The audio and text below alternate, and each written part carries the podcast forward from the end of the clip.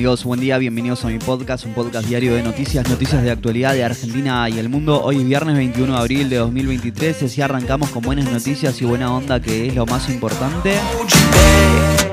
Cuatro o cinco noticias para arrancar el día bien informado. ¿eh?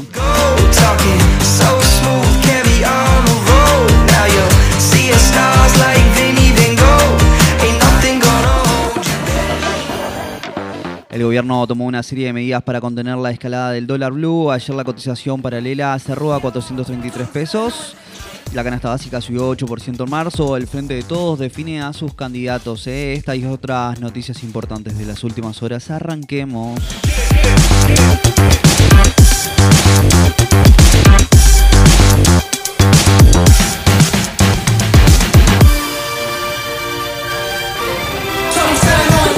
Gobierno tomó una serie de medidas para contener la escalada del dólar blue. Ayer la cotización paralela cerró a 433 pesos tras tocar un récord de 440. En ese contexto, Sergio Massa visitó a Alberto Fernández en Olivos y también se reunió con el presidente del Banco Central, Miguel Pese. El Banco Central subió 81% las tasas de referencia de plazos fijos, reforzó las restricciones para importar con el fin de postergar pagos por eh, 2 mil millones de dólares. ¿eh? Además, el gobierno avanzó con un incremento en el ritmo de la devaluación oficial intervino en el mercado de bonos.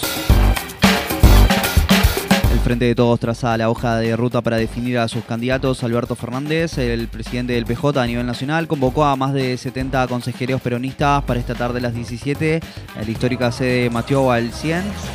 El objetivo de la reunión de la que Fernández participaría en forma virtual es fijar la fecha del próximo Congreso partidario y avanzar con la estrategia electoral.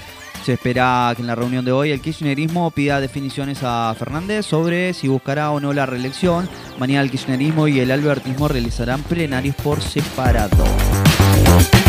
La canasta básica total subió 8% en marzo. Una familia de cuatro integrantes necesitó 191.228 pesos para no caer en la pobreza, según dio a conocer ayer el INDEC.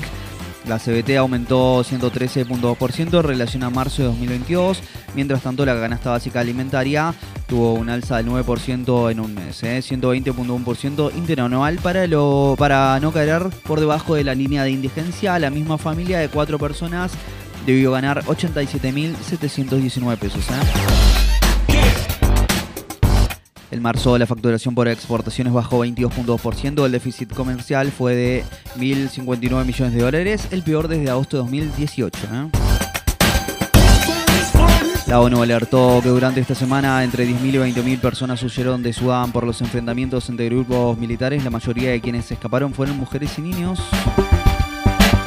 A las 11 se sortean los grupos del Mundial Sub-20 que se jugará entre el 20 de mayo y el 11 de junio por ser el país organizador. La Argentina será cabeza de serie del grupo A. Racing venció 3 a 2 a Aucas con un gol de sobre la final y lidera el grupo de la Copa Libertadores. ¿eh? Por la Sudamericana, San Lorenzo cayó 2 a 0 frente a Fortaleza como local. Starship del cohete de SpaceX, considerado el más potente del mundo, explotó luego de despegar.